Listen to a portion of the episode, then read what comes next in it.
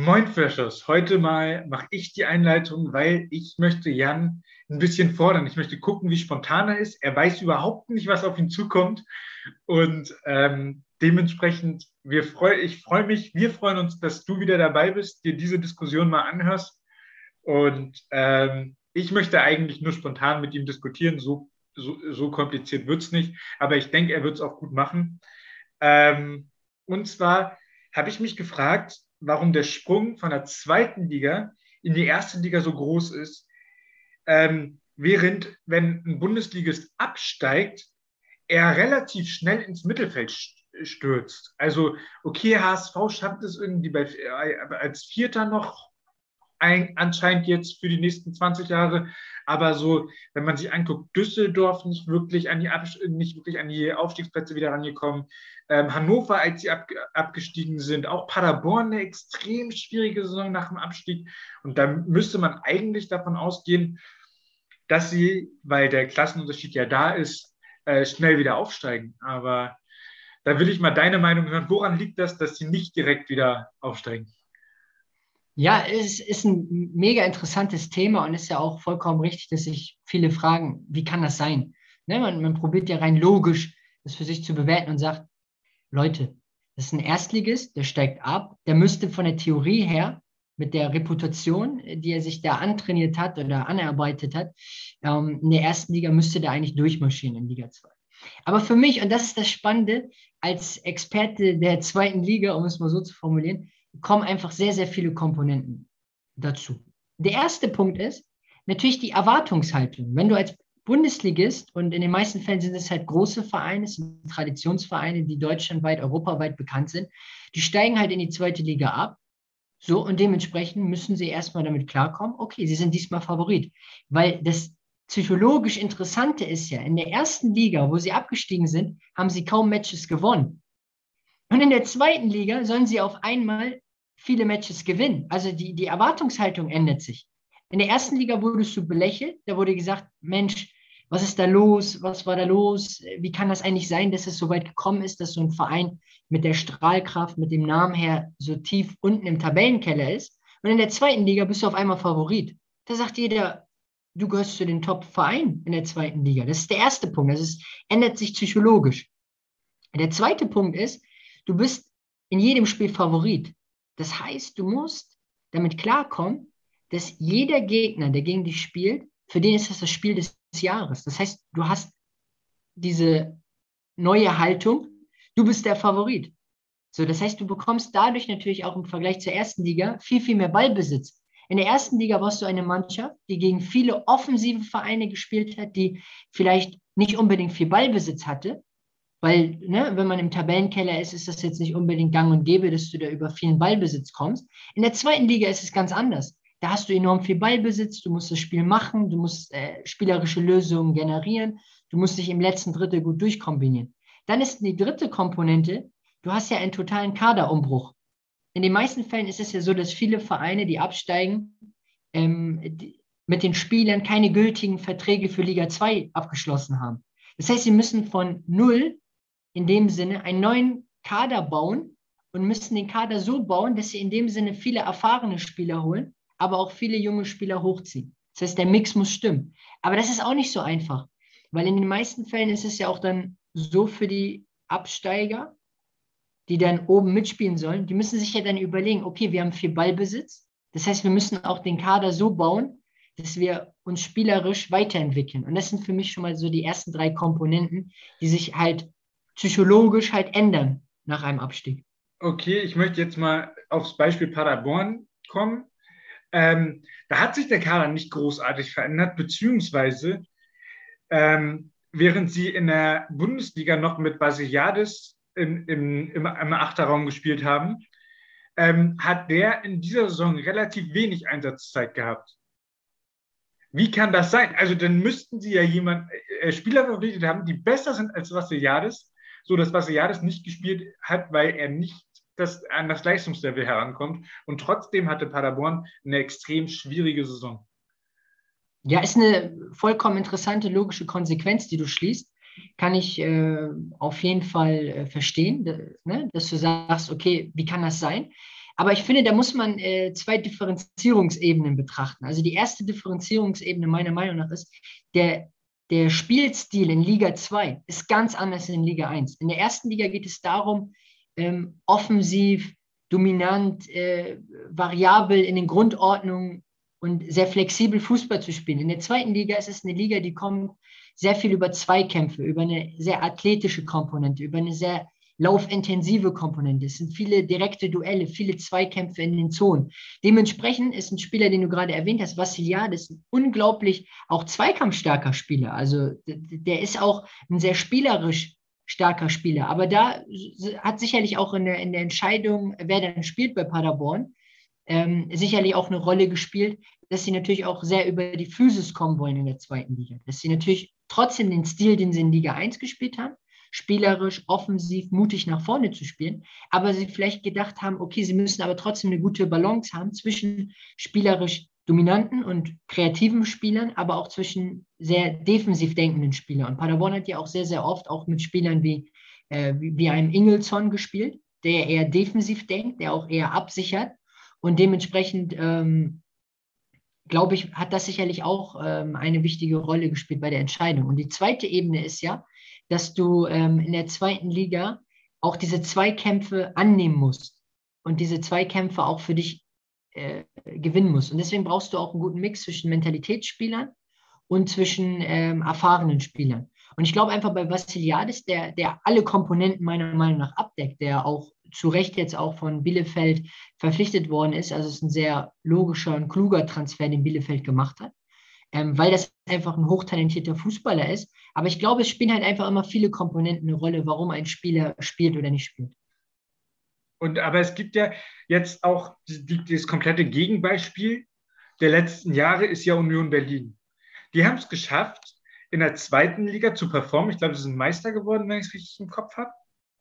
Nee, und danach haben, hm? haben sie. Sorry, noch ein Punkt. Noch ein ja? Punkt wollte ich noch sagen. Union Berlin hat sich in der Relegation ähm, durchgesetzt gegen den VfB Stuttgart. Okay, dann war es halt noch interessanter. Sie sind eigentlich in der Relegation gewesen, haben sich durchgesetzt und danach ähm, haben sie trotzdem die Klasse gehalten und jetzt international. Das ist ja theoretisch von dem, wie es sieht, wie es aussieht vom Fußball her, wenn ich erste Liga und zweite Liga gucke, beziehungsweise andersrum ist ja immer morgens oder mittags und nachmittags äh, mittags zweite Liga und danach erste Liga. Da sehe ich da große Unterschiede. Und da wundert es mich, wie sie es gemacht haben. Kannst du da was zu sagen, wie du glaubst, dass sie es geschafft haben, von diesem Fußball in der zweiten Liga sich zu entwickeln, hin zu, zu adaptieren in den Erstliga-Fußball und danach ähm, sogar in, in den, zumindest vom Ergebnis her, sehr hohen Bereich der, der, der ersten Liga? Ja, ähm, ja, du hast ein interessantes Beispiel meiner Meinung nach ausgewählt, jetzt Union Berlin. Ich finde, Union Berlin hat äh, drei Komponenten sehr gut gemacht. Die erste Komponente ist, man merkt, sie haben einen strategischen Masterplan. Also sie sind nach dem Aufstieg sehr, sehr bodenständig gewesen, haben gesagt, okay, wir wissen, was wir können und wir wissen, was wir nicht können. Sie wussten, sie können gut gegen den Ball arbeiten. Sie haben eine gute Philosophie gegen den Ball. Und was ganz, ganz entscheidend ist, sie haben sehr, sehr viele äh, Mentalitätsspieler im Kader.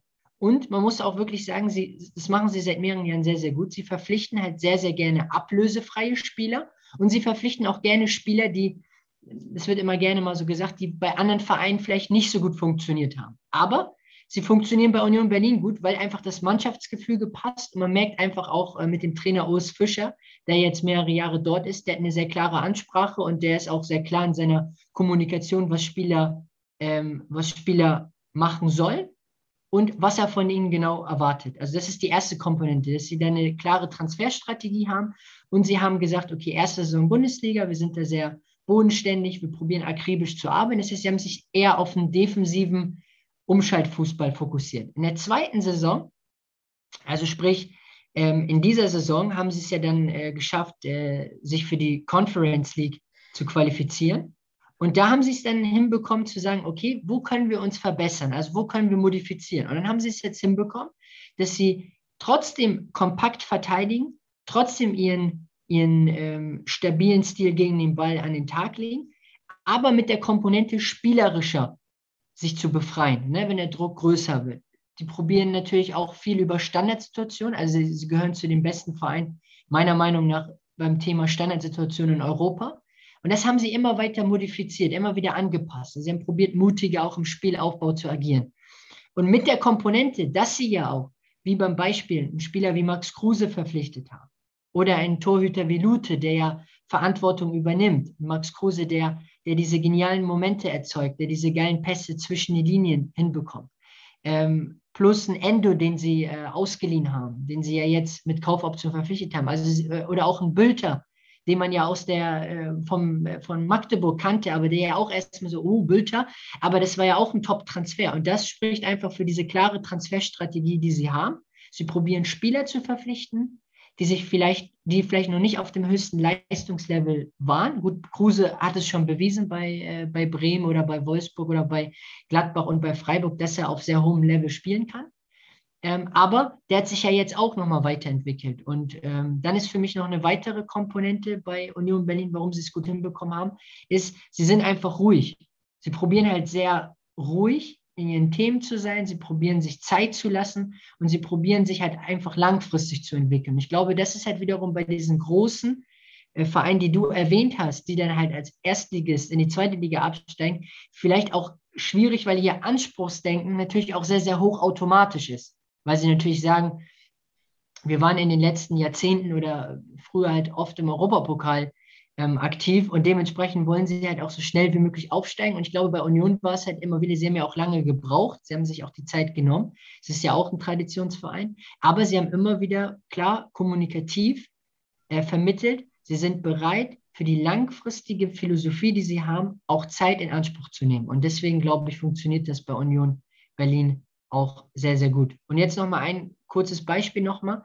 Man merkt es ja auch jetzt zum Beispiel, ihr Kader ist in der Tiefe sehr gut zusammengestellt. Wenn man sich jetzt sehr, sehr gut vor Augen führt, sie haben jetzt zum Beispiel Rani Kedira ähm, verpflichtet, ein, ein, super Spieler, ähm, äh, ne, wie bei, unser, bei unserer Nominierung bei der Top 11, der, hat, äh, ne, der auch in unserem Kader mitspielt, weil er ein guter Box-to-Box-Spieler ist. Sie haben von Kräuter Fürth vielleicht einen der interessantesten Innenverteidiger in Liga 2 mit Jecke. Den haben sie verpflichtet. Also man merkt da auch wieder, sie haben Endo auch nochmal fest verpflichtet, also die Kaufoption gezogen. Ähm, wenn man sich überlegt, auch die Jahre davor in Griesbeck, den sie verpflichtet haben, der bei Heidenheim überzeugt hat, ein Andrich, der überzeugt hat, ein Lenz, den sie geholt haben, der jetzt zu Eintracht Frankfurt wechselt. Also sie haben einfach eine für sich klare Kriterien formuliert, worauf sie achten wollen bei der Transferstrategie und die ziehen sie gnadenlos durch. Und dafür werden sie halt einfach auch belohnt, weil sie da einfach für sich eine Strategie formuliert haben und die probieren sie halt in dem Sinne auch in ihren Entscheidungen mit einzubeziehen und deswegen werden sie auch zurzeit zu Recht belohnt in, äh, für ihre Entscheidungen.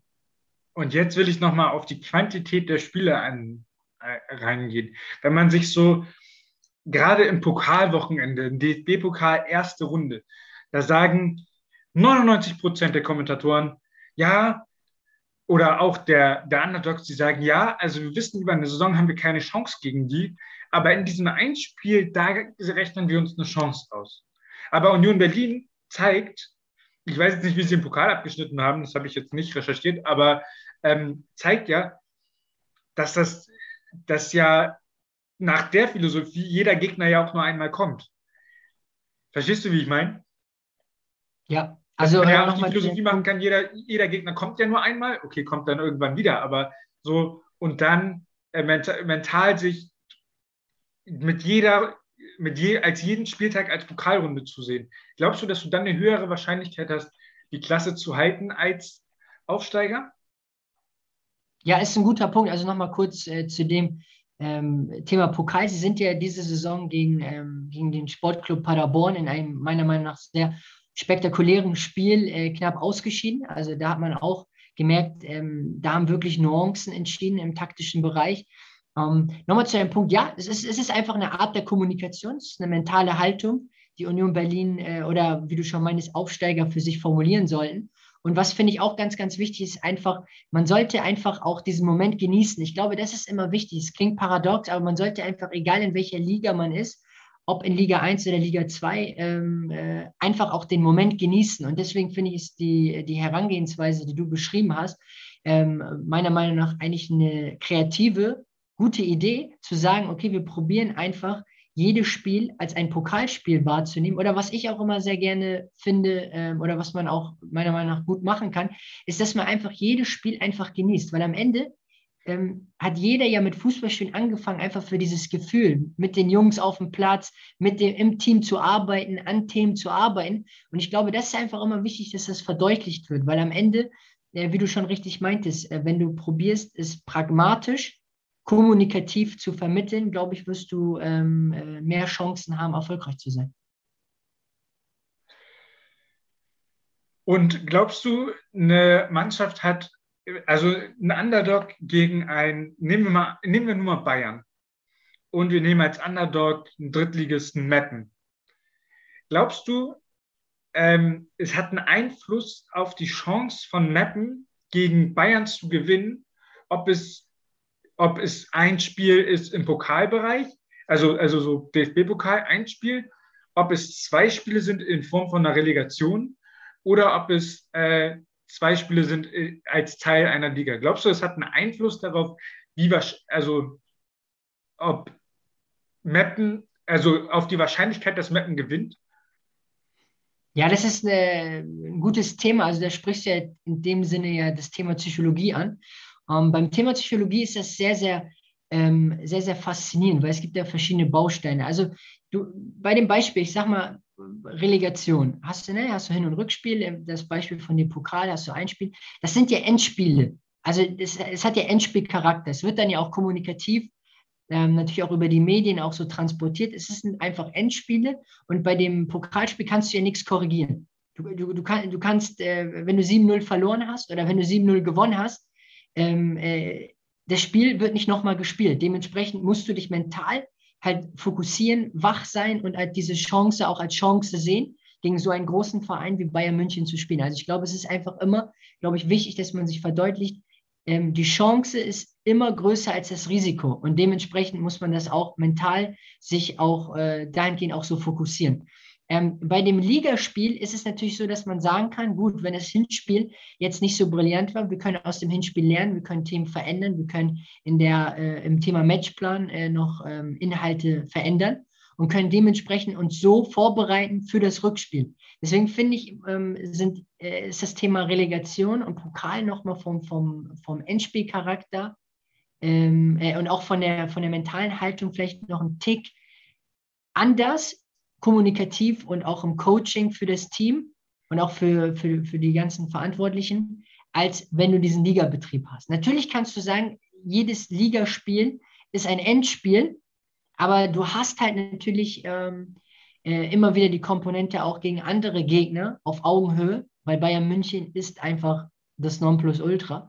Ähm, dich dahingehend wieder auch mental zu fokussieren und zu sagen, ja, wir können ja natürlich auch noch die anderen Matches gewinnen. Okay, aber warum? Also, du hast ja bei, bei, bei der Relegation auch die Vorbereitung. Wenn du das Hinspiel 6-0 verlierst, sag ich mal, mhm. dann könntest du das Rückspiel 6-0 ja. oder 8-1 oder so gewinnen. Und dann wäre ja, hättest du ja auch noch wieder das Potenzial, ähm, ja, die Relegation klar. zu gewinnen. Also, ist ein guter Punkt von dir. Natürlich ähm, bei dem Beispiel schon, nur du musst dir vorstellen, ich meine, Ne, deswegen gibt es ja auch immer den Satz, den viele Experten formulieren. Ähm, am Ende, wenn du 34 Spieltage spielst, ist es halt kein Sprint, sondern ein Marathon. So, und ich finde, diese Endspiele wie Hin- und Rückspiel oder auch ein Pokalspiel sind meiner Meinung nach wie ein Sprint zu vergleichen. Und beim Sprint willst du ja immer schneller sein als dein Gegner auf der metaphorischen Ebene.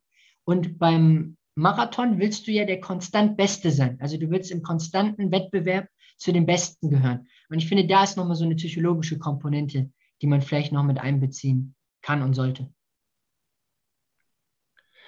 Jetzt zur Kaderzusammenstellung. Nehmen wir an, ich habe als Ziel, den Pokal zu gewinnen, also den DFB-Pokal zu gewinnen und in der Tabelle so gut wie möglich abzuschneiden. Also der Pokal ist wichtiger als die Tabelle, ist jetzt bei keinem der Fall. Aber würdest du den Kader anders zusammenstellen? Nein. Als so wie es ist, weil du ja meintest, psychologisch brauchst du die Sprinter für die Pokal oder, oder den, den Sprintgedanken für die äh, Pokalspiele und die hast du ja nicht und die, und die, und die Marathonläufer für die, ähm, für die, für die Saison.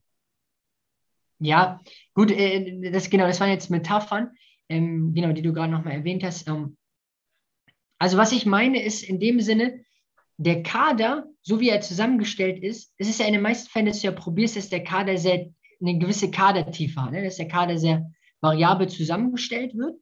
Und meiner Meinung nach ist es ja vielleicht eine Art der Kommunikation, dass du vielleicht nochmal bei einem Endspiel nochmal eine vielleicht etwas etwas offensivere, etwas ähm, direktere Kommunikation willst und bei diesem Art Marathon, so wie du beschrieben hast, oder wie beim Beispiel von der Metapher, dass du da immer eher über, über eine, eine etwas ruhigere Ansprache, dass du sagst, Jungs, wir haben noch Zeit, wir können es korrigieren, wir können äh, unsere Ziele, die wir formuliert haben, immer noch erreichen. Ich glaube, es ist einfach eine Art der Kommunikation, weil die Spieler können sich auch gut darauf einstellen. Es ist ja auch so für, für viele Spieler, ähm, die können sich dann mental dann auch besser darauf einstellen, wenn sie verstehen, okay, jetzt haben wir hier Endspiel, Hin- und Rückspiel, wie beim Thema Relegation oder im Pokalspiel. Und hier haben wir den Liga-Alltag und da wollen wir am Ende äh, zu, den, äh, äh, zu den Besten gehören. Und deswegen, ich glaube, es gibt ja auch die Phänomene, dass ja auch viele Absteiger am Anfang der Saison sehr, sehr gut performen. Also, dass sie die ersten Spiele gewinnen, aber dass sie dann im Endspurt, weil der Druck immer höher wird und weil man dann auch was verlieren kann, es ist ja auch tiefenpsychologisch bewiesen, umso mehr du verlieren kannst, umso ungenauer werden deine Entscheidungen.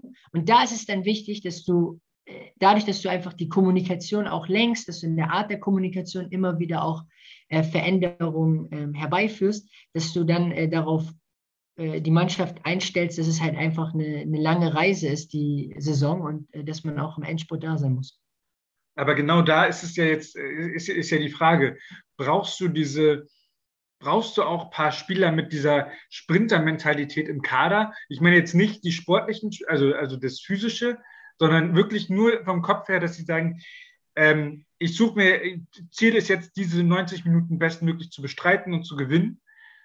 Und dann wirklich, ich bereite mich wirklich zu 100 Prozent darauf vor. Und es geht dann nur auf 100 Prozent abliefern und ähm, dass man da eine, eine, andere Spielerpersönlichkeit, also ich weiß nicht, ob es eine andere Persönlichkeit ist, aber so eine andere, das ist halt genau dieses, ähm, dass die Spieler, einige Spieler dann unterm Druck zusammenrechnen und andere halt standhaft bleiben, dass du da den Mix bekommst, dass du diese Spieler auch mit integrierst und würdest du sie, würdest du zum Beispiel, ich mach's mal anders, würdest du zum Beispiel im Winter eher jemanden mit der Mentalität verpflichten oder würdest du die schon im Sommer dazu holen? Weil ich finde das gerade interessant. Verstehst du, warum im Winter? Okay. Ja, ja, klar, ich verstehe, was du meinst. Ähm, Nochmal allgemein, ich glaube, das ist entscheidend immer beim Thema, äh, beim Thema äh, Kaderzusammenstellung, also unabhängig jetzt, was konkret die Ziele ist, die man sich ähm, gesteckt hat oder die man im Verein formuliert, ist immer, dass man einen Mix braucht. Also man braucht einen Mix aus Mentalitätsspielern, man braucht einen Mix aus jungen Spielern, man braucht einen Mix aus ähm, äh, auch Spielern, die, die vielleicht auch nur die Liga kennen, also Spezialisten aus der Liga. Und ich glaube, das muss einfach harmonisch zueinander passen, das muss kommunikativ auch ähm, zusammengefügt werden und äh, zu einem ähm, ähm übergeordneten Baustein ähm, ja, also kreiert werden. Und äh, dementsprechend, glaube ich, muss da einfach der Mix stimmen. Und äh, nochmal zu dem Punkt, ist, ich glaube, es ist immer entscheidend, äh, Mentalitätsspieler brauchst du einfach, wenn, wenn der Druck zunimmt. Ne? Wenn einfach der Druck der Medien zunimmt, wenn die Verantwortlichen vielleicht ein bisschen hektischer werden, wenn natürlich auch das Umfeld hektischer wird, was natürlich logisch ist, wenn man eine ganze Saison oben mitspielt. Und wenn man natürlich auch vom Anspruchsdenken, was sich ja die Jahrzehnte äh, durch die Reputation entwickelt hat, ähm, dass man dem Druck standhält und dass man einfach diesen Druck ausblendet und sich äh, auf das Wesentliche fokussiert. Und das ist dann am Ende im Endspurt Spiele gewinnen. Und äh, ich glaube, das ist sehr, sehr wichtig. Ja, also ich glaube, das war eine nette Diskussion mit einer guten Tiefe drin. Genau, hat Spaß gemacht. Hat auf jeden Fall Spaß gemacht. Und ja, das war's von uns für heute. Äh, es, wir würden uns natürlich sehr freuen, wenn ihr unseren Kanal abonniert, wenn ihr vielleicht auch hier das nächste Video direkt anguckt. Und ähm, ja, und natürlich ähm, könnt ihr auch mal Jan feiern hier in den Kommentaren dafür, dass er dieses Spontane mal mitgemacht hat. Und ich finde, er hat es ganz gut gemeistert.